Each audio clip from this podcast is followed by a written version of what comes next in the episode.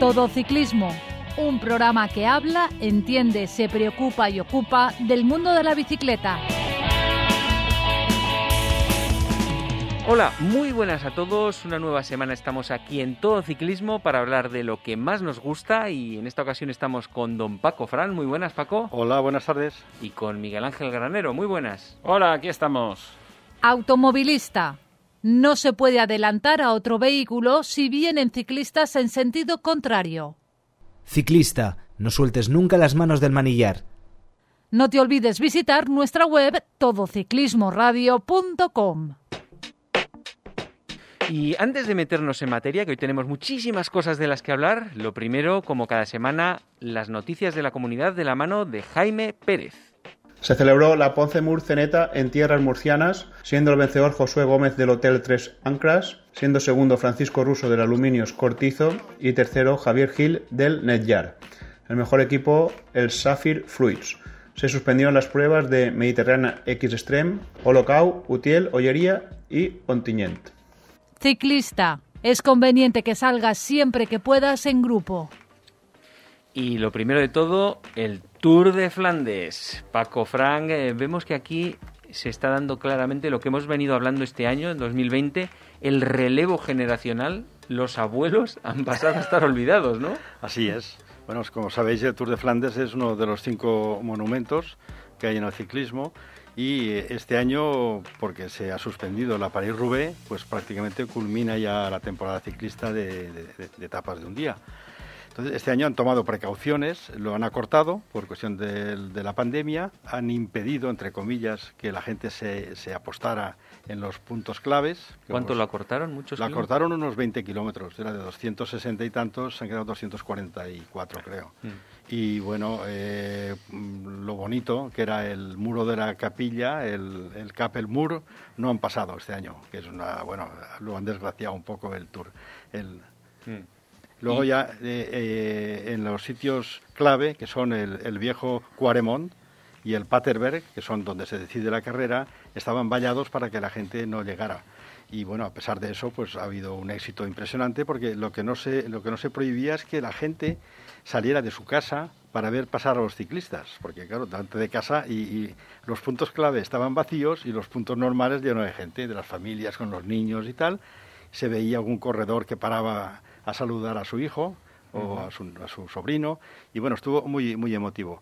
En cuanto a la participación, pues bueno, ahí se daban, se daban cita los dos corredores de moda de carreras de un día, que son Wout van Aert y, y Mate van der Poel, que junto con Alaphilippe todo el mundo sabía que iban a ser los grandes de la prueba, como así fue.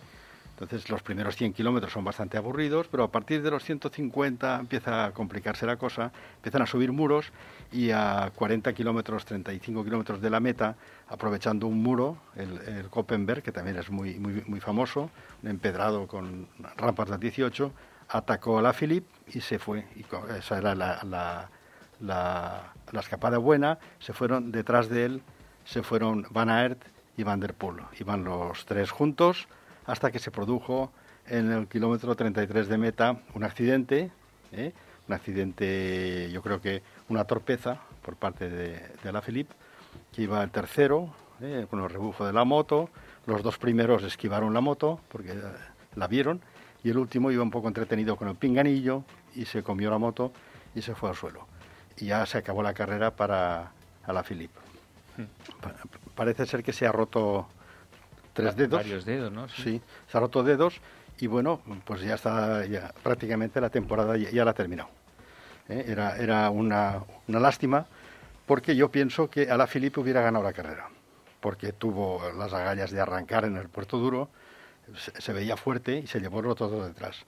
Entonces yo creo que en el, en el Paterberg hubiera vuelto a hacer otra, otra hazaña ¿eh? y, y yo creo que se hubiera ido, sacando 10 segundos prácticamente ya llegas a meta, porque los otros dos no se, van a colaborar entre, no van a ellos, colaborar igual, entre ellos y tú vas sacando más, que es la gracia de atacar cuando los que vienen detrás no llevan ningún compañero de equipo. Porque, porque además muy bien no se llevan los dos, ¿o sí? Pues no, son una pareja como Joselito y Belmonte, como, como Ocaña y Merck. Se, se llevan mal porque los dos han competido en mountain bike y en ciclocross, han ganado todo y bueno, desde entonces viene un pique que se arrastra hasta la carretera.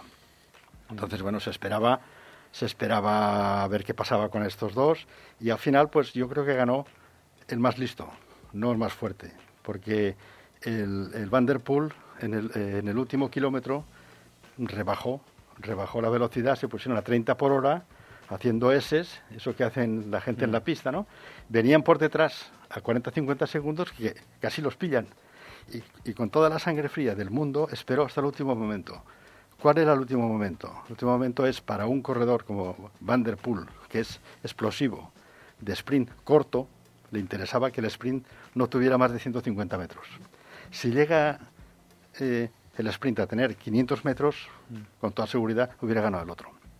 Entonces, vale, no. que ¿Tú crees que entonces se la, se la jugó tácticamente por hacer sí, el sí. sprint corto? Sí, sí, efectivamente. Y entonces picó el otro, que iba bastante justo también, porque son 240 kilómetros, y, si hubiera tenido la certeza de lo que iba a pasar, Van der Poel a 500 metros hubiera saltado de atrás y un sprint de 500 metros, yo creo que eh, Van Aert le hubiera ganado. Pero bueno, la táctica está ahí. De, de Le- todas formas, también fue una cuarta de diferencia. le ganó, le ganó por, por, por 5 centímetros, ¿eh? Hmm. O sea Sí, que, sí, bueno, Por eso. Esta es una de las clásicas que más te gusta a ti, ¿no? esta es la que más me gusta. ¿Y por qué? Pues porque lo tiene todo, lo tiene todo. Lo tiene la participación de la gente junto con el empedrado, porque hay, hay muros también empedrados. Eh, es una, es una, eh, es que la pared Roubaix, que se considera la, la reina, pues bueno, la pared Roubaix depende mucho del estado de la carretera. Si está lleno de barro, a mitad no llegan, se rompen todo y tal. Y demasiado adoquín. En esta está el justo.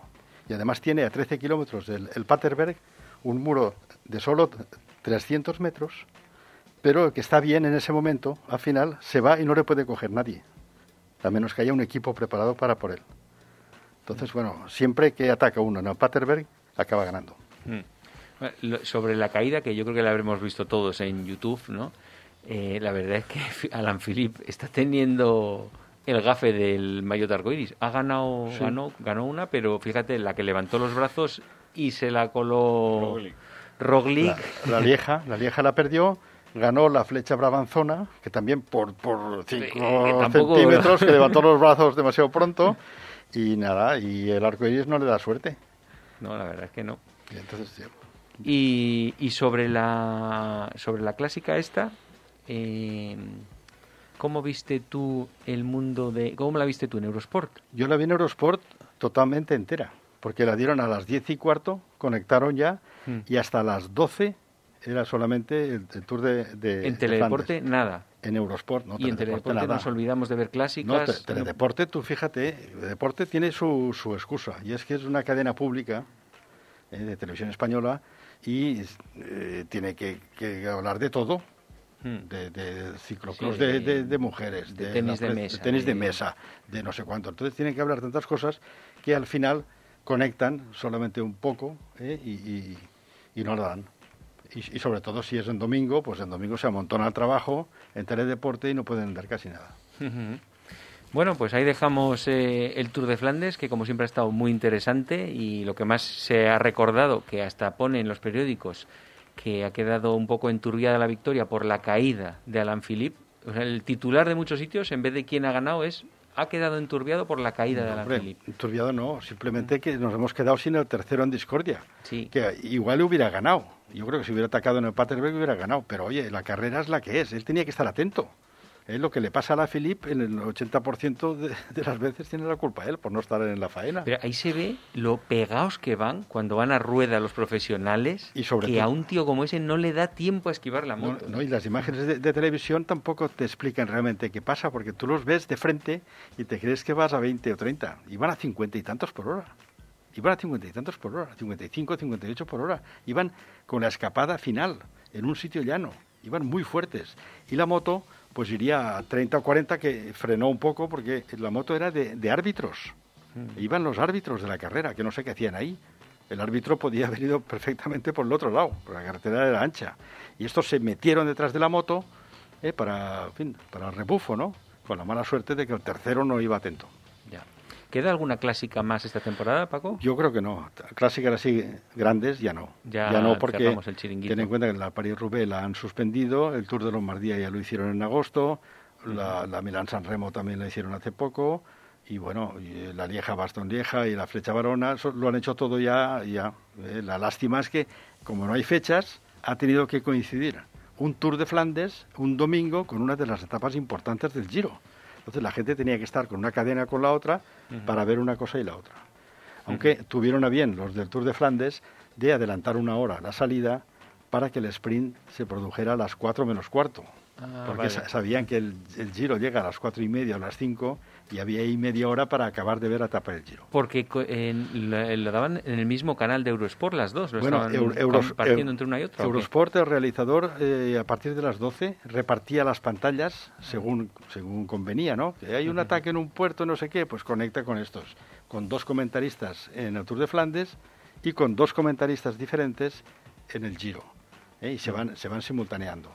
Sin embargo, si tienes una aplicación en el móvil, ahí sí puedes elegir y ver solamente una o solamente la otra. Mm, vale, pues ahí dejamos el Tour de Flandes y nos vamos cerca. Automovilista, modera tu velocidad al adelantar a un ciclista. Ciclista, no olvides que las reglas de tráfico están para cumplirlas. Respétalas. Síguenos en Twitter, arroba todociclismo UPV. Y en ese cambio de pantallas, Paco, tú elegiste la aplicación ya del Giro, elegiste la pantalla del Giro. Cuéntanos qué ha pasado hasta ahora y cómo es la última semana. Bueno, el Giro hasta ahora ha sido bastante triste porque dos de los candidatos que podían correr y podían ganarlo ya no están. ¿eh? El, Thomas con el famoso bidón que pisó, un bidón lleno, un tortazo que es una cosa increíble como en la, en la salida, prácticamente en la zona neutralizada, salió un bidón nuevo lleno rodando. Que eso, bueno, en la salida están llenos los bidones, pero que se le caiga, no, no creo que lo tirara nadie, un, bidón lleno. Nadie lo tira a la salida, se le habrá caído. Y salió rodando, cuando pisas un bidón lleno, rodando, la rueda pasa por encima y es un obstáculo que se mueven los dos, la rueda y el mm. bidón. Entonces se produce un giro de la rueda que no puedes controlar. Si el mm. bidón estuviera anclado, pegado en el suelo, lo pasas por encima, como pasas con cualquier piedra, ¿no? Pero cuando se mueve, se mueve y gira, te va, te va al suelo. Es un afilador de bidón. Entonces lo ves en el suelo y te lo pegas. Entonces perdimos a uno de los candidatos importantes. Pero, tampoco estaba brillando especialmente, ¿no? Sí, hombre, se había puesto las pilas, había ganado anteriormente una prueba y era un hombre a tener en cuenta. Era. ¿Tú crees que sí que estaría dando guerra? yo, Creo, yo creo que era el número uno, favorito. Se hablaba de Nibali, de Kelderman, se hablaba de mucha gente, de Pozo Vivo y de, tal, pero bueno, este era el, con un equipo interesante, podía aspirar a, ganar. Entonces quedó ya descafeinado. Después, a las primeras de cambio, el día del Etna ya vimos a, Simon Yates, que no rendía, estaba constipado, total, que tenía, tenía coronavirus. Le hicieron una prueba en el día de descanso y todo el equipo para afuera. Entonces, claro, ¿qué ha quedado hoy? Pues ha quedado unos corredores, digamos, de segunda fila en un tour durísimo. Entonces, eh, el primero que cogió la, el maillot fue el portugués Almeida, que se ha defendido como un cosaco hasta ayer. Hasta ayer, que tenía un minuto y le ha quedado 15 segundos. Y se veía que, bueno, el hombre iba ya eh, todo lo que podía.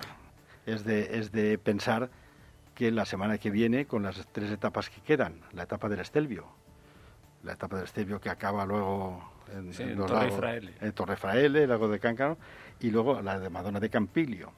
Y la etapa luego final, que va a ser subiendo el Izoart y el, y el Añelo, es de suponer que este hombre, con un equipo Quick Step, este chaval, este chaval tiene 22 años. 22 años, ¿eh? pero bueno, se, le vio, yo creo que ayer las imágenes, si habéis visto el final, iba eh, haciendo una, una defensa de la maglia rosa agónica, por los caretos que ponía. O sea, un, líder no puede hacer esos ademanes vergonzantes de, de, no, poder.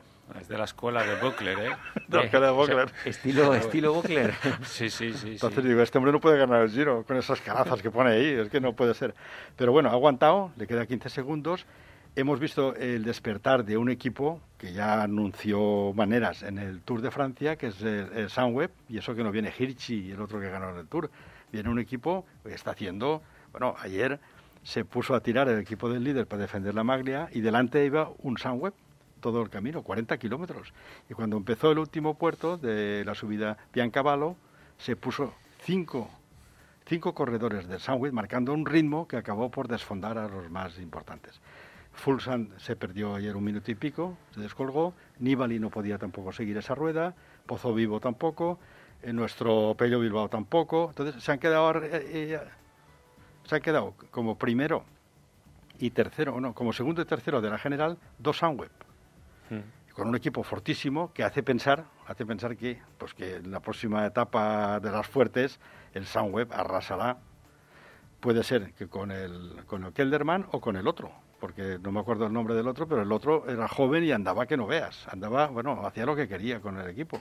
Entonces, uno de los dos va, va a ganar. El Hindley, el tercero. Que no conocen ayer, un tío joven también, creo que es australiano, bueno, un desconocido, pero que ayer puso un ritmo que ni el propio Aníbal iba, ¿no? Porque levantó el pie al final.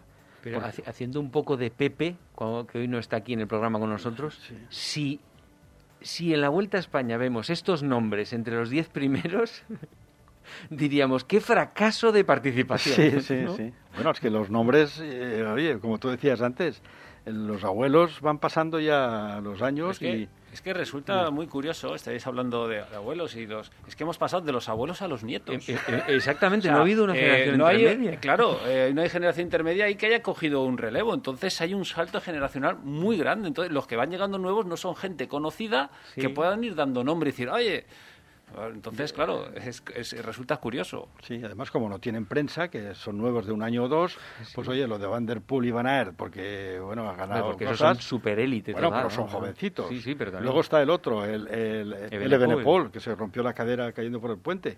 Bueno, ese... Y Pogacar, vamos. Y Pogacar, que, por favor. Que, no, pero Pogacar ya se dio a conocer en la Vuelta el año pasado. El año pasado, ese ya lo conocíamos. Es muy joven, pero bueno, pero los demás hay unos nombres que no sabemos. Lo que pasa es que eh, estamos hablando de holandeses y todo eso, pero de españoles, por desgracia, ya está más complicado. ¿eh? Pues pero bueno, esto ya daría para, para otros pues debates. tú, fíjate, el error de la programación. En España, en Rigmas, en Rigmas, en ese giro, hubiera, hubiera dicho algo. Pero claro, no va al giro, ha ido al Tour y a la Vuelta, y el giro no ha ido. Entonces, el giro, pues ha ido que ha ido, y como se han retirado y pasan cosas, pues oye, a lo mejor acaba ganándolo uno que no sabes ni el nombre. Pues. Y, os imagináis, porque Lineos está teniendo este año unas grandes vueltas que le están saliendo horrible con, con, el Tour, lo que le pasó, que se tuvo que retirar el... El, el, que iba de líder, aquí con la caída de, de... ¿Os imagináis que es eh, Froome con todo lo que ha habido con el Ideos y con Froome, y que sean los que les, que les salve la temporada, ya, sería, ¿eh? Tendría mucho morbo eso. Pues ¿eh? podría ser, aunque, aunque no lo creo, porque el jefe de filas de la vuelta, luego hablaremos. Es ¿no? Es Carapaz, ¿no? Ah, vale, vale. Carapaz. Y Froome va ahí, ahí a ver qué pasa, pero Froome no está bien este año. Froome hmm. no, no está para ganar nada. Bueno, yo creo que a Carapaz le están devolviendo el favor que hizo en el Tour dejando ganar. Eso es. Pero bueno, la carretera luego hmm. los pondrá cada uno. ¿Y Pello Bilbao, cómo lo ves que esté ahí? Ha estado en posición de podium unos días y todo, y ahora está quinto. Yo le veo que está en su sitio. Pello Bilbao ha sido un corredor muy bueno, pero nunca para aspirar a ganar una grande. ¿Ni siquiera tú crees que hasta los diez primeros? No, no. Es que ni En cuanto uno del Sunweb ha puesto un ritmo en Piancavallo, has visto cómo flaquea y perdió un minuto. Y perderá un minuto cada día de alta montaña. Pero Bilbao nunca ha sido un corredor que aguante tres semanas la alta montaña con esa virulencia.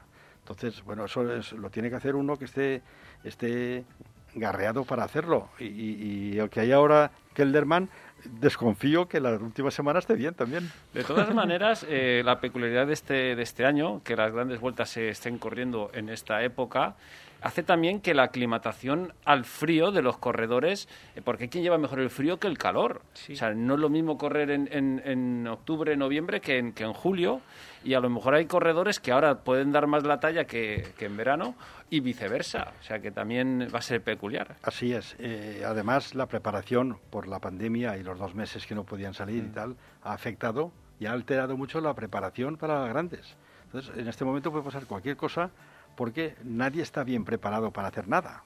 y además en, el Giro, poniéndonos otra vez, el décimo está 4 minutos 12 segundos solo. En realidad ahí puede pasar de todo. Viendo los nombres que son, que nadie está dominador, puede pasar cualquier cosa en la última semana. Sí, sí, yo lo veo, claro. Hay, hay que están eh, a tres minutos, cuatro minutos, el propio Nibali, el propio Fulsan, que son gente ya mm, hecha y derecha para ganar una etapa de una carrera de tres semanas con esos, esos portarrones que faltan. Pues bueno, hay que confiar que uno de los que están delante, pues en una etapa del Estelvio le da la pájara y pierde media hora. Entonces, mm, están ahí. Carrera hay. Hay cuatro etapas para armarla. Lo que pasa es que, bueno, eh, a ver qué pasa con Nibali y con, con. Sí, como, como no estamos hablando de gente con renombre, eh, yo creo que como se gana en incertidumbre, lo que realmente gana es el ciclismo. No es que estoy esperando el ataque de este o a ver cómo se llevan estos dos más conocidos. Entonces, mm. al haber poco, poco tiempo entre ellos y ser gente que, digamos, tiene mucho que ganar y poco que perder, yo creo que ahí eso eh, será el ciclismo y las audiencias lo que, ver ciclismo por ciclismo. Bien, hablando del Giro, hoy, eh, hoy es el día de descanso, el segundo día de descanso, y están haciendo PCRs a todo el colectivo, no los 160. O sea, que tú auguras que igual ni termina el Giro. Yo auguro que puede haber sorpresas, porque son el Giro y toda la gente que participa en los equipos, y hay, no sé, 300, 400 análisis hoy que esta noche tienen que dar los resultados. Podría haber sorpresas. Podría haber sorpresas porque como haya un 20% de contaminados de diferentes equipos, igual deciden no, no seguir. Con lo cual, por eso corría el portugués ayer. Claro, porque dijo... A ganar la porque igual mañana lo suspenden y me gana, gano yo. Claro, es que... Ojo, que, tampoco se descarta. Luego estaba el clima, que el clima, afortunadamente, las previsiones meteorológicas para las etapas del Añelo y del Estelvio dan que no hay borrasca. Entonces, si no hay borrasca, se subirá, porque aunque hay nieve arriba, pues la carretera está limpia y lo pueden hacer. Pero bueno, la incertidumbre es la del COVID, a ver cómo afecta. ¿eh? Que termine el giro será casi un milagro. Bueno, pues ahí dejamos el giro. La semana que viene veremos el resultado, ya nos contarás y nos pasamos un poco más cerca. Automovilista. La distancia mínima para adelantar a un ciclista es de metro y medio y hay que invadir total o parcialmente el carril contiguo. Ciclista. Rueda por el arcén cuando sea posible o en su lugar lo más arrimado a la derecha. Búscanos en Facebook. Todo Ciclismo UPV Radio. Qué pasada, estamos de sprint a sprint, eh, chicos. estamos que nos salimos hoy aquí, ni rueda ni nada, ataques continuos. Paco, la Vuelta a España empieza mañana. Sí. ¿Qué, podemos esperar de ahí? ¿Quiénes son los favoritos? ¿Participación? Pues bueno, la Vuelta a España quiere decir, en primer lugar, que se han suspendido las tres etapas de los Países Bajos, donde arrancaba. Solo tres. tres. El sigue... Tenía 21 y ahora se quedan 18. Pero las mismas, no las han modificado ni nada. Yo creo que también había una etapa que va por Portugal, que esa también Bueno, eso también, también ha cambiado el trazado, pero en cuanto a etapas son 18 en vez de 21. Entonces, esa nos ha tocado, nos ha tocado porque la Vuelta a España es la, hermanita pobre y le han puesto en la pues en el, en el, calendario donde, donde las otras dos no han querido. Sí, pero en este caso yo creo que para la vuelta es una ventaja porque ha visto, ha aprendido del Tour y del Giro y ha visto cómo han funcionado las cosas, qué se ha hecho bien, qué no se ha hecho tan bien para tomar buena nota. ¿eh? Sí, sí, es verdad. La experiencia del Tour de Francia, que fue modélico, pues bueno, se puede aplicar porque la organización es casi la misma y lo van a hacer bien, me imagino. ¿eh? Yo, yo, me refiero en cuanto a las fechas. Las fechas, mm. la segunda ola de la pandemia ha arrancado en los últimos tres semanas, el, el, el Tour pues bueno, cuando el Tour se corría prácticamente la, pandemia estaba en un punto bajo y ha sido a mitad de septiembre cuando se ha disparado. Ha pirado el Giro en un mal momento, ha suspendido la Paris-Roubaix, porque era en Francia, y la Vuelta a España es una incertidumbre que tendrán que aplicar toda su sapiencia y su seguridad a la hora de hacer los, los análisis para que no se suspenda. ¿Qué ha pasado? Que como estaba programada ya con fechas y todo, arranca el primer día lo que era la cuarta etapa, y la cuarta etapa, que es la primera de mañana, empieza con una montaña alta, acaba en el puerto de Arrate. O sea, una cosa, una barbaridad el primer día. Eso no se ha dado jamás en ninguna prueba. por ahí, por San Sebastián, por ahí. Sí, sí. Eh, por ahí va arriba. Sí, por el País Vasco. País Vasco. Entonces mm. sube ahí. El segundo día tiene otro puerto de primera. El, el, tercer día otro puerto de primera. Y luego se van a Turmalet.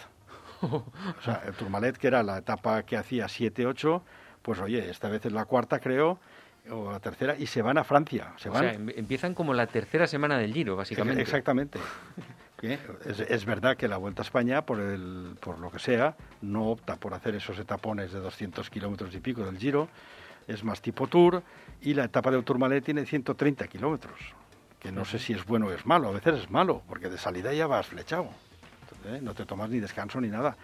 Entonces, esa es la verdadera etapa importante, porque suben dos de los puertos que tú comentabas antes. Suben el Obisque por la cara importante y el Tourmalet por la cara importante. ¿eh? que es por, por, ahí, por, por ¿no? Entonces, bueno, eh, tenemos una tercera etapa o cuarta ya, todo montaña. Y luego tenemos solamente dos etapas importantes, a mi entender, importantes son las de Asturias.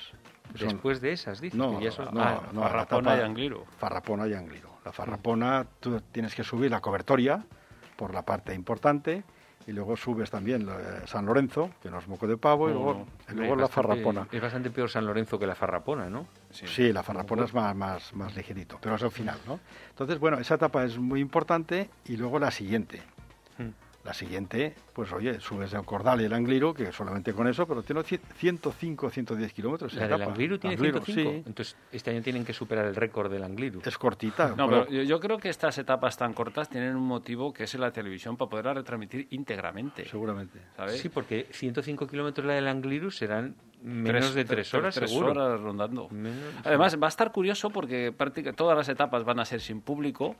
Y bueno, muchas veces los cicloturistas, cuando vemos gente animando en una marcha, te sientes como un pro, ¿no? Pues digamos que ahora los pros se van a sentir como los cicloturistas de normal cuando vamos subiendo un puerto por ahí. O sea, eh, va a resultar curioso. Y también eh, yo creo que este año eh, va a haber mucho pro que va a sufrir más que nunca en el Angliru sobre todo los de atrás que van con el push-push, que no va a haber gente para poderles dar un empujoncito. Exactamente. Y van a tener que subir, eh, vamos, eh, con, sus propios esfuerzos. Además, es así, es así, de serio lo que han dicho, que en televisión ya han anunciado, yo creo que de forma oficial, por favor que la gente no vaya a ver la carrera. Por favor, quedaros en casa por favor, conectar la tele, la radio. No vayáis a las etapas. Eso de ir a esperarles allí a puerto. Sí, porque, si realmente queremos ciclismo, los que nos gusta ciclismo, eh, corremos un riesgo, por mucho que vayamos a animar, de que ocurra algo. Yo creo que la vuelta, eh, Javier Guillem, eh, va a hacer una burbuja prácticamente allí impenetrable y ya se va a asegurar de que, ten, ten en cuenta que las autoridades sanitarias, cuando recomiendan eso, no están pensando solo en los deportistas lo mismo que pasa con el fútbol. ¿Por qué no hay fútbol? Si es muy sano sentarte en un campo, en un tercio de entrada, a cuatro metros, un tío sentado con la mascarilla, al aire libre, disfrutando del fútbol, es imposible que te combines. ¿Por qué lo han suspendido? Porque el hecho de ir al campo implica que una parte importante la asistencia a los campos. una parte importante vaya en el metro, vaya en el autobús, vaya en la mogollona a la puerta y luego a la salida, tanto si ganas como si pierdes, te entras en el bar donde prácticamente la barra está prácticamente prohibida, donde a tomarte la cerveza no te puedas sentar, porque vas a tomar una cerveza de pie, lleno de gente. Más en las gradas unirse, pues, seguro. por, culpa de eso, mm. no hay gente en los campos de fútbol. ¿eh? Mm. Y luego, en el extranjero, eh, recomiendan tampoco que no vaya la gente. Y bueno, en las etapas, en las etapas donde hay aglomeración de gente en los puertos, la suspenden no por los corredores, un corredor pasando, es muy difícil que un tío con mascarilla o le, contamine, porque es una décima segundo. Es por la gente misma, que está allí cuatro horas esperando todos juntos, se amogollonan en el momento que pasan, ¿sabes? Y eso es lo que se quiere suspender. Por la gente, no por los corredores. ¿Eh? Entonces, bueno, eh, tenemos tres etapas importantes y luego tenemos unas tachuelas ahí suben al puerto de Moncalvillo. ¿Esas del Angliru son en la segunda semana? ¿O sí, la tercera? La, segunda, segunda, casi tercera, porque al final bajan, como decía Miguel Ángel, las etapas, hay vías dos etapas. en sentido contrario a las agujas del reloj, ¿no? Vas recorriendo un poco la cordillera cantábrica, bajando un poco y yendo hacia Madrid. Se iban a Portugal, bajaban del norte, eh, de la zona del, del Angliru, y se metían en Portugal. Y las dos etapas que terminaban y arrancaban en Portugal se han suspendido por aquello del protocolo internacional y tal, lo han suspendido. Entonces van a la Puebla de Sanabria y de ahí a Salamanca o a la Cobatilla. Entonces ahí, aparte de las tres etapas que hemos citado, hay tres más, incluida la del primer día, la del Arrate. El Arrate es un prólogo donde la gente, si ya se enseña los dientes el primer día, pues a lo mejor alguien se pone de líder ahí y ya no lo quitan, ¿eh? Ya, que es un... bueno, eh, podría darse que a lo mejor alguien cogiera unos cuantos minutos ahora al inicio y al final los acabará pagando, ¿eh? Bueno, también. Cuidado, ¿eh? Y, la, y el Moncalvillo es un puerto... Moncalvillo es muy duro. Ojo, ¿eh? Pero, Ojo, ¿eh? pero, pero es monopuerto, es como, el- como Mont Ventoux, una etapa llana y un Moncalvillo. Pero muy dura, con rapas del ¿Dónde está 13. ese puerto? Pues al- ahí al lado del, por Logroño, por ahí por Sí, La Rioja. por Pero ese también es al principio, es de las No, primeras no, etapas, ese es pues. la etapa que Es un, es hace un ocho, puerto inédito. ocho o por lo nueve. menos eh, en la vuelta, o hace mucho que no se sube. El asfalto estaba un poquito, pero lo han arreglado y es un puerto con kilómetros al 10 y al 11 mantenidos durillos. De ¿eh? media, o sea, de media Sí, de sí, kilómetros sí. Sí, enteros al tiene, 10. tiene sí. los 3 kilómetros de arriba, 13 y 14. Acaba en unas antenas. entonces es un puertaco en Claro, toda regla, ¿no? es pero puerto- es, es monopuerto, que también hay que citar, porque estas etapas suelen pasar cosas. Y después ya la etapa de la cobatilla, la cobatilla prácticamente es la última, yo creo que ahí pues si hay algún segundo por ahí se pueden pelear, está el viento, ¿eh? la, la cobatilla siempre hace viento, no es un puerto muy duro, pero bueno, está ahí como, como puerto de categoría especial porque es el que, el que culmina la clasificación. Contrarrelojes, solamente hay una, que es llana, salvo una tachuela al final, el mirador de Lézaro, que tiene el Casi nada. 28%, pero es un kilómetro. Entonces, Un eh, kilómetro, pero el son, ven- son- son ¿eh? dos. El mirador, dos, mirador pero son la- dos. la parte dura- 14 y 15. El, el 14 duro es máximo 15. es un 30%. un 30%. Eso O le sea, has dicho ahí- la tachuela, ¿no? Yo, yo, ahí cambiarán de bici. Cambiarán de bici. Está previsto que la UCI creo que les va a autorizar a cambiar de bici. No sé cómo se hará, porque si hay una escapada habrá que controlar los tiempos y tal, ¿no? Pero bueno, cambiar de bici va a subir arriba. Vale, eso es el, que el- bueno, la subir- etapa Pero eso, 13. eso, la contrarreloj con el mirador de Zaro, no, eso es en ruta. No, no, no, es la, no, co- no, es la, la crono contra- de la- 30 es la crono.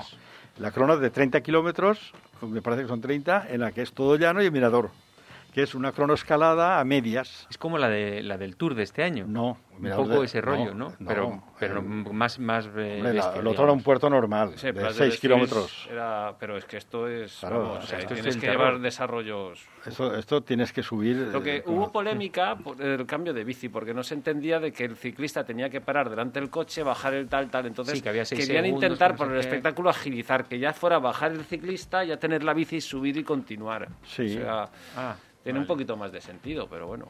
Bueno, hay un ejemplo cuando hicieron el mundial aquel de Noruega. Allí se hizo de forma modélica la contrarreloj con el cambio de bicis. Lo tienen claro, se apartan un poco, entran en una, una especie de boxes, cambian y bueno, todo preparado. Yo creo que sí. Sí, Yo sí, pero que- aquí era que, que no tuviera que parar el ciclista, bajar el mecánico con coche atrás, cogerle, llevarle la bici, sino que cuando parara el ciclista Sí, que ya estuviera, la preparado el bici. mecánico. Por supuesto. Quería, pero que quería eso quién? Los ciclistas en general. Sí, pero es que la UCI eso no lo permite. Ah, vale, vale. Están Entonces en querían, ello. querían modificar eso para que fuera algo más... Están en ello, a ver. pero- Es algo que es para todos igual, no creo yo que influyera... Esto a mí, yo la vuelta no me ha decepcionado en los últimos N años. O sea, eh, prácticamente desde que está en septiembre es una pasada. Los recorridos ahí, las sorpresas y todo, siempre ha sido espectacular. Y este año más, este, Este año año más porque empieza ya está, eh, con, con las garras ya fuera, empiezan el primer día ya a morder. ¿Y quién viene? ¿Quién viene, Pues Paco? viene, vamos a ver, de- viene mucha gente, ¿no? Pero de los que puede que ganen, hay uno, un candidato que yo creo que si no le pase nada va a ganar, que es eh, Primo Roglic. Primo Roglic le pasó lo que le pasó en el Tour, a menos que la segunda punta de la forma le perjudique mucho, viene con un equipo bastante interesante del Jumbo, yo creo que va a ganar sí o sí. Porque además está preparado para tres semanas y ya ha corrido la Vuelta a España, ¿eh? y ya la ha ganado el año pasado, mm, estuvo a punto de ganar un Tour, eh, este año otro a punto, a punto de ganar otro Tour, en el Giro de Italia estuvo a punto de ganarlo y al final pues eh, le faltó un poco de no sé qué, pero bueno, es el corredor eh, Feten, todo el mundo Mm. habla de él. Y luego está la participación española, Enric Mas y el otro y el, y el, y el y el Soler, ¿eh? pues bueno, vienen aquí con el Movistar a hacer un buen papel. El Ineos trae a Carapaz y a, y a Froome. Y bueno, en principio Froome figura como cabeza de cartel, pero parece ser que viene a ayudar a ver qué pasa. Eh, ¿no? Froome va a ir por libre. Va a ir por libre. Vamos, porque Porque Froome ya no, este año era su último en el Sí, sí, Ineos, sí, ¿no? ha Se iba- firmado ya por el Israel. Eh, no, este. su último año, no, su última carrera, porque después de eso ya se va a Israel. Entonces, claro, ¿cómo va el equipo a responder? Si él está muy fuerte, pues el equipo tendrá que ayudarle para que gane. Pero si no está fuerte, que está mejor Carapaz, pues el equipo pasará de él. Yo creo que, bueno, viene Bueno, a hacer cartel. veremos si Roglic consigue ganar dos seguidas, que creo que desde Roberto Eras que no, no hay nadie que la gane dos veces seguidas. Así es. Luego está el clima, también es verdad que es en la mitad norte de España, toda ella, no van a- aquí no viene ni al sur ni a nada. Y bueno, si se Habría sido el año para hacerla en Andalucía prácticamente. Ah, bueno, vuelta. pero eso no se Sí, bueno, sabe. se hizo Claro. en el norte por las Olimpiadas, porque Sí. nos metíamos a mediados de agosto, entonces, Sí. pero bueno, las circunstancias Y- han venido así. Y además estaban ya los contratos hechos de los finales de etapa, las diputaciones, las subvenciones, los ayuntamientos. Es muy difícil cambiar. eh, lo que sí ha prometido el Javier Guillem es que el año que viene, pues prácticamente habrá 10 etapas en Andalucía. Pero el año que viene con Olimpiadas en Andalucía, a mediados de agosto no te metes en Andalucía. Pues ya veremos qué hacer. vamos, por El favor. año que viene ya se verá. Todavía, ya se todavía verá. queda mucho. Ya se o verá. inventan la bici con aire acondicionado o... Ya se verá porque igual tenemos que ir tal vez con mascarilla. Pero bueno, vamos paso a paso y ahora... Bien, pues nada, ahí vamos a dejar la presentación de la vuelta, también como pasa con el Giro, la semana que viene veremos a ver cómo ha sido esa primera semana tremenda, esas primeras etapas que comentas Sí. y ver a ver quiénes se perfilan con los máximos favoritos. ¿Te Pues parece? Sí, sí, así, así será. Automovilista, los ciclistas siempre salimos perdiendo. Por el bien de todos, cumplamos las normas. Ciclista, es conveniente que salgas siempre que puedas en grupo. Síguenos en Twitter, arroba todociclismo UPV. Bueno, y tanto puerto, tanto giro, tanto tour, no sé qué, en, la web de Todo Ciclismo y en el YouTube hemos decidido últimamente pasarnos con tanto confinamiento, tanto rodillo que estamos haciendo, eh, para ayudar un poco a todo el mundo. Hemos eh, cogido a un fichaje subepuertos como es Miguel Ángel Granero, que es terrible, o sea, ha subido todos los puertos de España prácticamente, está ahí, ahora, ahora veremos a ver en las clasificaciones esas que él comenta. Eh, él está eh, subiendo puertos con la cámara 360 grados y comentándolos, un poco ahí al estilo suyo, que quiera. Eh, al mismo tiempo, estamos aprovechando para hacer una sección en la página web de Todo Ciclismo en la que estamos poniendo esos puertos con sus datos de altimetría, con porcentaje, distancia, duración del vídeo, para que en cualquier momento cualquier usuario pueda eh, decir, oye, tengo 45 minutos, quiero subir un puerto eh, que tenga un porcentaje medio del 7%, ¿qué opciones hay? Va a la página web, le salen los siete vídeos de, de puertos que Miguel Ángel ha subido de que cumplen esas características. Desnivel medio 8% y entre 45 y 50 minutos. Bueno, Miguel Ángel, yo no voy a salir del rodillo. Bueno, Tú no eh, lo pisas y yo no lo suelto. Bueno, es un poquito el trabajo, trabajo en equipo, ¿no? Eh, bueno, esto empezó pues eh, probando a ver cómo, cómo iría a ver lo de los puertos y luego pues se ha ido ampliando. Y la idea principal es documentar lo que es cómo es la subida, cómo está el puerto, para que cualquier persona lo pueda ver, indicar que son subidas grabadas íntegramente, sin cortes. O sea, como bien digo en los vídeos, lo que hay es lo que ves y lo que ves es lo que hay. hasta final de puerto. Ahí la pones en la cámara y hasta el final. O sea, no, no hay cortes, ¿eh? no, no- se edita un poquito, desde eso te encargas tú de ponerle un poquito lo que es la presentación y luego los datos, pero luego Mm. toda la subida, igual que todos los comentarios y todo lo que se dice, es como ha sido. Y bueno, ya os digo que la idea era documentar. Hay puertos de todas las clases, hay más cortos, a lo mejor puertos a lo mejor que han durado 20 minutos el vídeo, como hasta las dos horas que, que ha sido el más largo hasta el momento, que ha sido el Mont Ventoux. Ese es el más largo hasta ahora. Sí, la única edición que se hace en los vídeos es añadir los datos de la subida. Esto es el porcentaje que estás subiendo en ese momento, la distancia que llevas, el- el- la Sí. potencia en vatios, tu pulso, eh, ese tipo de datos, la velocidad a la que estás subiendo, para que se vea en tiempo real, ostras, estás subiendo una rampa de al 30%. Y además, como la grabación es en 360 grados, tú puedes con el dedo moverte en el móvil, si usas el móvil, moverte y ver la cara que pone Miguel Ángel. Sí, sí. Sí, son, eh, bueno, eh, son comentarios que a veces pues suelo decir mucho en los puertos, que está grabado con la peculiaridad de 360 grados, que no es una imagen fija, que tú puedes jugar con ella, que puedes moverlo en tu tablet o en tu móvil, moviéndola de un lado a otro o de forma táctil. Si lo ves en el ordenador, pues con el ratón o en la tele con las teclas del mando y que bueno, puedes incluso hasta verme a mí, pero que lo importante aquí es ver el puerto, no, no verme a mí, ¿no? Y, eh, y bueno, eh, ahí se han dado, tenido anécdotas, he tenido, a mí lo que más me gusta, hay muchos puertos que los subo pues comentándolos con algún amigo, haciendo algunos amigos una especie de, entrevista, ¿no? Un amigo, un cicloturista, de, de darle sus minutos, de darle, hacer un poquito de anfitrión de, de que es de esa subida. Y bueno, luego cada uno si se pone a hacer un rodillo, pues tengo una hora, pongo, pues se puede poner su música, puede escuchar lo que, lo que voy comentando. Y también hay momentos, pues oye, que lo que es la fatiga y el cansancio, pues eh, poco tienes que decir, o que o, son puertos que subo por primera vez, como me ha pasado en puertos que he estado en, en Granada y en Málaga, que conoces las altimetrías, pero tampoco conoces mucho más datos o detalles que puedas dar, ¿no? O anécdotas del, puerto, no es lo mismo que los que tienes más conocidos de la zona. Mm. Y hay momentos, pues hombre, pues que, que del esfuerzo o del cansancio, pues te, falta, te faltan cosillas que decir. Pero ¿qué cuentas de cada puerto en general? Por ejemplo, eh, eh, uno muy conocido, en uno que subas muchas veces y que sí conozcas, ¿de qué hablas? ¿De la ascensión o de cosas que te han pasado allí? ¿Qué cuentas?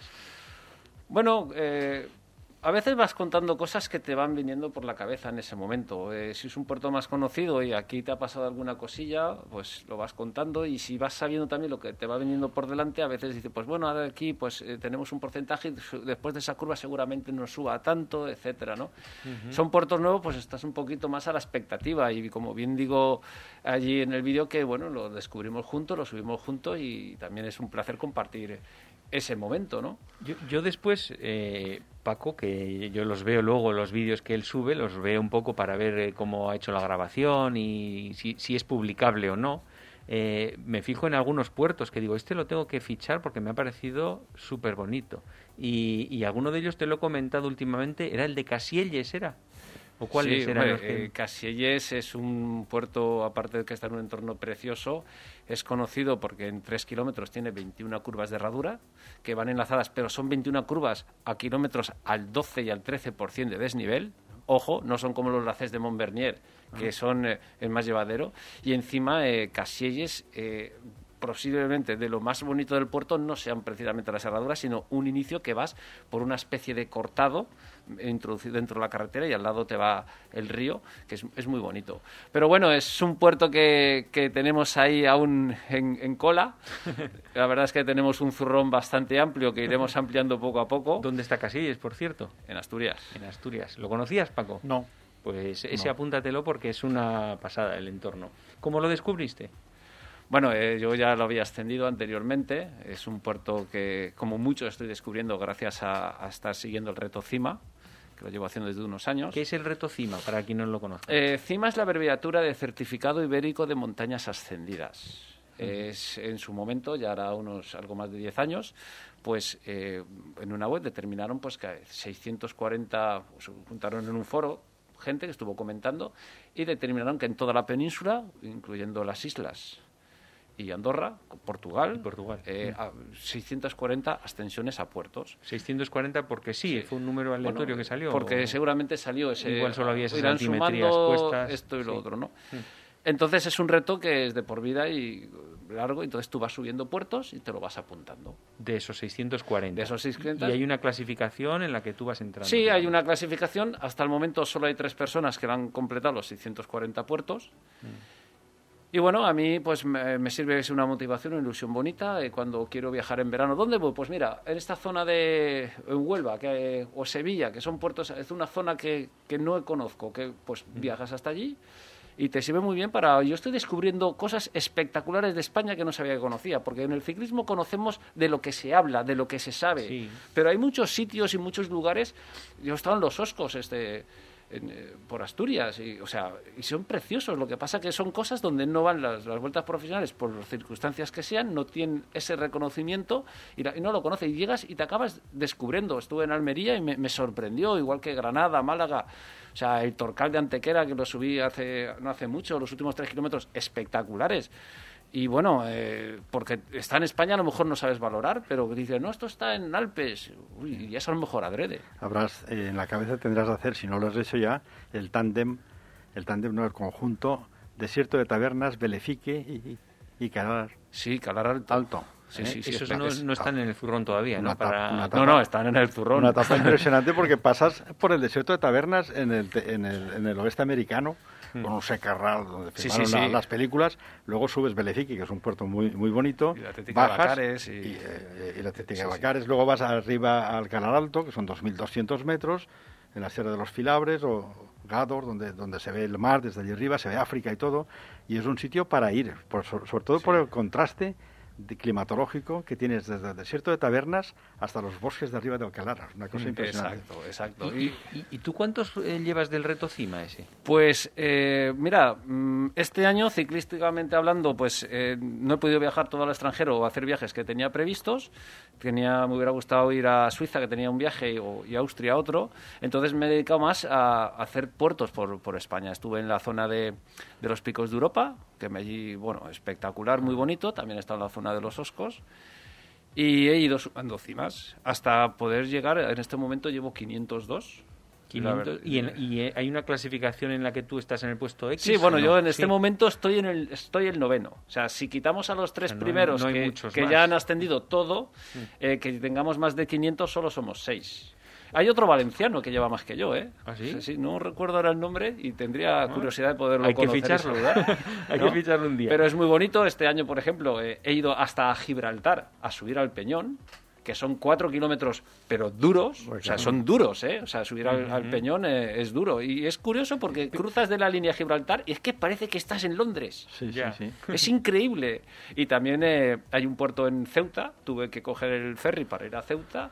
Y nada, también es bonito. Un puerto bonito. Hice prácticamente todo el perímetro de Ceuta y... Pero entonces hay un criterio, de esos 640 puertos, hay un criterio para que estén un poco espaciados. Digamos que en todas las provincias hay alguno o algo así, ¿o qué? Porque si no, igual todos se concentrarían en Pirineos.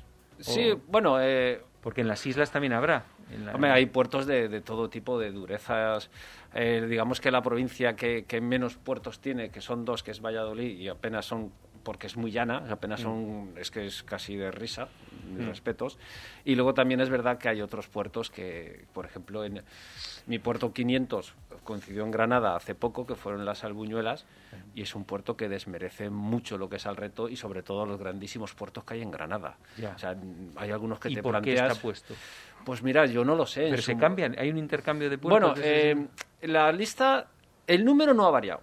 El número no ha variado porque si tú has hecho los 640 y metes más, no puedes, no, no tienes, o sea, Sí. son 640. Entonces sí que han modificado, han cambiado algunos, porque el, el estado del asfalto, por ejemplo, hay un puertazo en Murcia, un puertazo que se llama Carrascoy, con kilómetros al 12 y al 13%, suben unas antenas, que yo fui, me llevé la BTT para subirlo porque quería subirlo, que el asfalto estaba tan roto, igual que está pasando en Avantos en Madrid y en algún otro sitio, pues que lo tuvieron que cambiar, o sea, para adaptarlo a las ruedas finas. Sí, sí, sí. Entonces, eh, se cambiaba uno, uno por otro. ¿eh? O sea que, que bueno, también, por ejemplo, eh, a- terminaron de asfaltar no hace mucho lo que es el pico del buitre. Y claro, para meter ese puertazo tenías que quitar otro. No puedes añadir. Claro. Y evidentemente de, de túnel pues quitaron uno que era bastante... ¿Y, y eso que se decide por votaciones en un foro? o Hay, eh, unos- hay un consejo, digamos, Mm. unos cinco o seis personas que gestionan lo que es, bueno, el principal, la principal persona, el alma mater de la- del CIMA es Miguel Bernabé, que ya creo que lo habéis con, entrevistado en alguna ocasión. Es, bueno, eh, es, es un, un crack. Eh, no, y encima eh, la página web es manual, no es como el Big, que es mecánico, que tú metes el código y te lo vas sumando. No, no, él lo hace manualmente. Tú le mandas un mail con los datos y lo vas subiendo. Y entonces eh, hay un consejo que ellos, pues cada X, hay unas propuestas y se deciden, no es a cosa de uno. Eh, Entonces, pues toman la decisión de añadir, de poner, de quitar. Yo a veces, pues he propuesto alguna cosa. ¿eh? Aquí, por ejemplo, eh, pues hay un puerto de la, la Mora de Cortes de Payas, que es una zona preciosa. Pues eh, ese, se sustituyó, ese entró a sustituir a lo que es al Negrete de, de Utiel, que es un puerto, pues bueno, muy rectilíneo desde ¿no? Utiel en inicio y luego y esa zona de cortes es muy bonita y, así- y eso también sirve para que la gente vaya, la visite y la conozca. O sea, yo, por ejemplo, el reto CIMA, y aquí desde aquí públicamente quiero hacer un, un llamamiento a las entidades que correspondan, eh, yo creo que el, Ministerio de, Turismo o la Consellería o alguien tenía que dar una subvención porque gracias a eso mucha gente viajamos y generamos riqueza, tanto en, la hostelería y en la restauración. O sea, una subvención, por lo menos para ayudar a mantener eso y a automatizar eh, lo que es eh, la web y todo eso. ¿Existe un CIMA europeo? Eh, sí, eh, bueno, está el BIG. El BIG, ¿El eh, BIG es algo así, entonces? Big Challenge- Big es la abreviatura de Best International Green Pier. Sí. Y este, hay mil cimas, mil puertos de, distribuidos por toda, por toda Europa principalmente, pero por todo el mundo.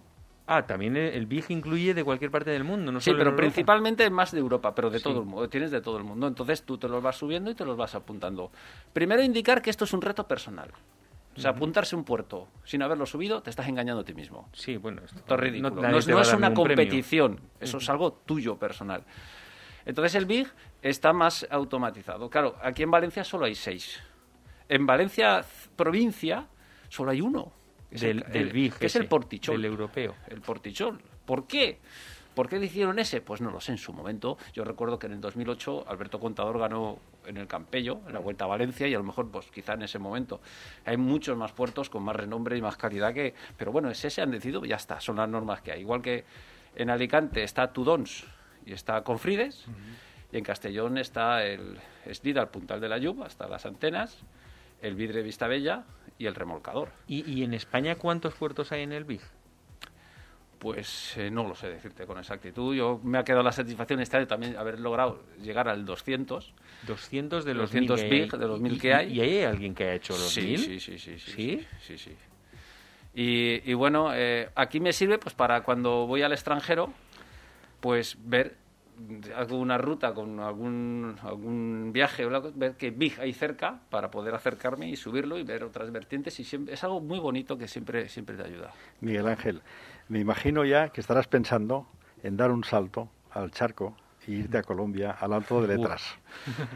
El Alto de Letras son, no sé si son 85 kilómetros Sí, sí. De, de- de longitud del puerto. llegas a los cuatro mil y pico de nivel, A creo. 4.000 y pico, subes desde el 1.800 y tal, desde, desde Mariquita, un pueblo que hay allí que se llama así, hasta arriba, y la gente que lo sube, sube eh, a las 6 de la mañana y acaba con, far- con unos focos porque acaba a las 10 de la noche. Entonces, bueno, es un sitio que no, no tiene pendientes fuertes, salvo un trocito al 9 o 10%, muy- pero 7 al 8, 6, pero son 85 kilómetros Sí, de sí. puerto. Con lo cual, mucha gente, los pueblos de al lado, están haciendo un dineral porque mucha gente que puede de, de- de Argentina, de Chile, de Colombia, van todos allí y alguno viene del extranjero, de Estados Unidos, de Europa. Me voy ahí a, a la zona de Mariquita, me hospedo allí y subo las letras. Entonces es Las como letras se las- el alto de letras, que subes a la falda del volcán Chimborazo, así que está, está al lado, es una maravilla. Ahora hay que llevar, hay- si vas no vayas solo, porque hablan de que allí a los que vienen de fuera van solos salen a, a atracarles. Madre mía. Entonces hay que ir por lo menos seis o siete con algún arma detrás. Bueno, también en lo de la grabación, como ya sabéis, son, como hemos dicho, grabaciones como salen. eh, también, pues en alguna ocasión he metido algún gazapo gordo a la hora de hablar. ¿Qué, qué, qué, qué incidencias te han pasado? A ver, cuenta. Eh, pues digamos que, que en un puerto asturiano, no voy a decir cuál, porque cuando se publique ya se publicará a ver si la gente se da cuenta. se- eso significa que lo escuchan, lo ven y prestan atención. Pues digamos que con un personaje histórico mm, tuve cierta confusión. ¿eh? O sea que... Pero bueno, eh, son cosas que vas hablando e incluso luego te das cuenta y dices, pues ya lo he soltado, ya lo he dicho. Ah, ah, Eso no tiene opción a corregir. El puerto va desde abajo hasta arriba, tal cual. Claro, claro, claro. Y luego, pues bueno, sí, a mí me gusta, ya os digo, principalmente cuando, cuando vas con un amigo, que vas comentando, que vas hablando, que vas haciéndolo Pero a más los, ameno. a los amigos esos los llamas tú o ya viendo que estás publicando en YouTube eh, los puertos 360 te dicen, oye, me apunto a subir contigo. Se puede, cualquiera podría contactar y decirte, eh, me apunto. Hombre, yo estoy encantado. Si alguien me llama y dice, pues perfecto, un puerto que no se tenga hecho, que para él sea importante, que signifique algo, pues yo encantado de ir a grabarlo, hacerlo con él, que nos vaya explicando. Dice, por ejemplo, subí Chorré de Catí, eh, vaya puertecito, con un amigo de Castalla, con Juanlu, y él pues nada, iba contando, iba tal, lo que podíamos ir hablando también. ¿Eh? Y luego, bueno, eh, también es verdad que, que, por ejemplo, yo- hay puertos que en zonas que no me pillan tan cerca, por- vas al Valle de Ayora, Cofrentes, que hay cosas espectaculares y muy bonitas por allí, y claro, cuando vas, pues tienes que aprovechar a hacerlo todo lo que puedes.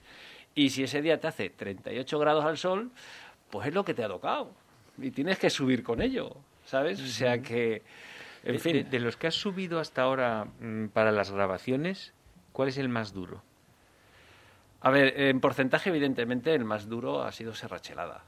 O sea, tener un kilómetro parcial al 20,2 con rampas del 34, que además lo publicamos, digamos, en dos, lo que es la zona dura y luego total, y poder verte ¿Dónde? la cara ahí como... ¿Dónde está? En, ahí en Alfaz del Pi. Eso es, eso es Valencia. Sí, sí, en Alicante. Ahí Es Alicante. del. Vale. Está... Y luego, pues bueno, eh, duros eh, se hacen... se Pero ese hacen- te- lo consideras más duro que el Angliru, por ejemplo. En términos de decir. Bueno, eh, la verdad es que, a ver, yo he dicho puntualmente, lo que es en Sí. líneas generales, el Angliru, la coña Les Cabres es algo que hay que estar allí para vivirla y saber Mm. lo que es. O sea, no, no, no, no, es que tienes que estar allí. O sea, Bueno, tú, tú sí. Sí, sí. Tú lo, tú el Angliru, que es algo que tenemos ahí, que se lo sacaremos cuando lo sacaremos. Mm. Además que tuve, eh, lo- lo- en una semana fui dos veces. Fue un día que lo grabé. No pensaba que fuera, salió un poquito nublado ese día. Estuve acompañado de un grandísimo amigo que me ahí en la subida. Pero luego a la, a la semana volví, por otras circunstancias, salió un día espectacular, pero ya lo tenía grabado, no llevaba las cámaras. Pero bueno, eh, son anécdotas y cosas. También, por ejemplo, eh, recuerdo cuando fui a subir el, el Afón del Barber, ahí en, en- cerca de Simat, un puerto que es, es la mitad del Mondúber, es como el hermano pequeño, que tiene rampas muy duras, pues eh, yendo hacia allí, en, en, en Alcira había una persona pincho, una persona mayor, y me, me pasé a ayudarle, y él iba a hacer, y dije, mira, estoy haciendo, ah, pues él me acompañó, tenía sesenta y tantos años. Ay, pues yo no he subido nunca, y claro, en valenciano que me iba hablando, no he subido nunca. Total, que grabé, subió con él, y digo, "Ay, cuando se lo cuento a mis amigos no se lo van a creer, a ver cuándo lo publicas para que lo vean. Y luego también es curioso que, que, bueno, es cuando vas viajando y haciendo, como cada uno cree que lo suyo, cuando, cuando no tiene mucho más mundo, es lo mejor, es lo mejor del mundo. Cuando no, y esto es muy duro, y te está diciendo, no, allí hay un, una rampa al 12, uy, eso es durísimo, y madre mía, si yo te contara. O sea, es Y- curioso, es y- curioso. Y, y alguno que haya subido que digas, uy, este es muy feo, ni, ni veáis el vídeo. A ver, eh, yo quiero hablar, eh, yo eh, cada puerto tiene su peculiaridad, su, su lo que lo hace único, ¿no? Hablar que sea mejor o peor, más feo o menos bonito, pues oye, tampoco es cuestión de desprestigiarlo, ¿no? Eh, yo me acuerdo cuando empezamos que yo te iba pasando un fin de semana siete puertos, oh, no sé qué, luego llegó el confinamiento y casi nos quedamos sin reservas. es verdad. Y bueno, quizá el único por, por grabarlo, por, pues bueno, quizá eh, fue en... em, aquí en, eh, en ah, no viene el nombre aquí en, eh, en Torrent en la urbanización esta que hay San Sofía. Ah, no. Calicanto Calicanto. Sí, sí. El- las antenas de Calicanto. gente de Calicanto por la vertiente digamos del interior Mm, tiene sus ramas y, Y, tal y bonito que hayas dicho, esto es un- de- una delicia para la vista. Dime un par de ellos. Y con eso ya nos vamos a ir despidiendo. Bueno, eh, hay que decir que, que podíamos haber tenido unos 20 o 30 más, pero eh, por causas en verano, las vacaciones y espacio del disco y las tarjetas y todo esto, pues... Pero yo recuerdo un puerto que para mí me vino a la cabeza lo que... ¿Qué es un puerto perfecto? ¿Qué es un puerto perfecto? Ni el más duro, ni el más largo, ni el más... Un puerto que diera unas condiciones perfectas. Y para mí lo, lo descubrí en Cádiz, es el Pico Montero. No lo tengo, no está grabado. Todavía no en está algún en la momento lista, ¿no? no está. Vale. Es un pico que es un puerto que subes a una base militar que necesitas un permiso especial para que te dejen entrar, cruzar la valla, hacer 15 kilómetros para llegar al inicio de puerto. Ojo, o sea, sin tráfico, en plena naturaleza, precioso, sin dureza, con curveo. O sea, el puerto perfecto. A mí me vino a la cabeza, puerto perfecto. No, ya os digo, ni el más duro ni el más. El puerto perfecto. ¿Cómo has dicho que se llama? El pico Montero. Pico Montero. Cádiz. Bueno, de aquí de, de nuestro entorno cercano, yo de lo que he subido, que no he subido eh, nada comparado con lo que has ido tú, el, más bonito que he subido es el puerto que va desde Aín hasta Almedíjar. Subir. Ese Lo- es muy bonito. Lo que pasa es que tiene, son 5 kilómetros o 6, Ese, eh, pero lo- tiene el firme muy malo. Lo grabamos desde, lo grabé desde Slida, Sí, desde para, Slida. porque de ahí ya va picando, Sí. es bonito hasta ahí, y encima tenemos el túnel este que hace curva. Y quedaron nueve kilómetros, que es un puerto... Es, es de lo más bonito. Es, es muy bonito, Es la que, es que es el puerto del corcho. Están los árboles de corcho, Sí. pues, que están cortados ahí. Tienes una serie de herraduras a mitad. No es duro, tiene un 8 o 9% lo más duro.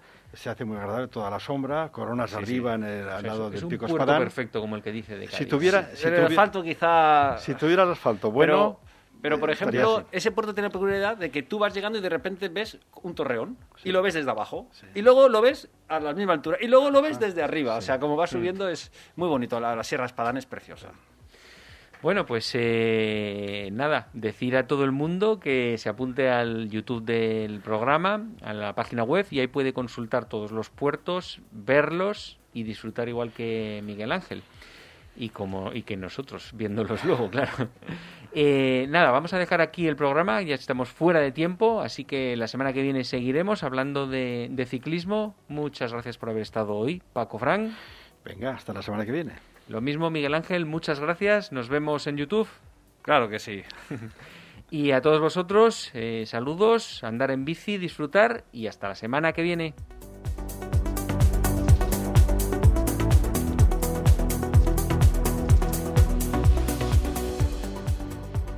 No te olvides visitar nuestra web todociclismoradio.com. Acuérdate de ponernos una reseña en iTunes.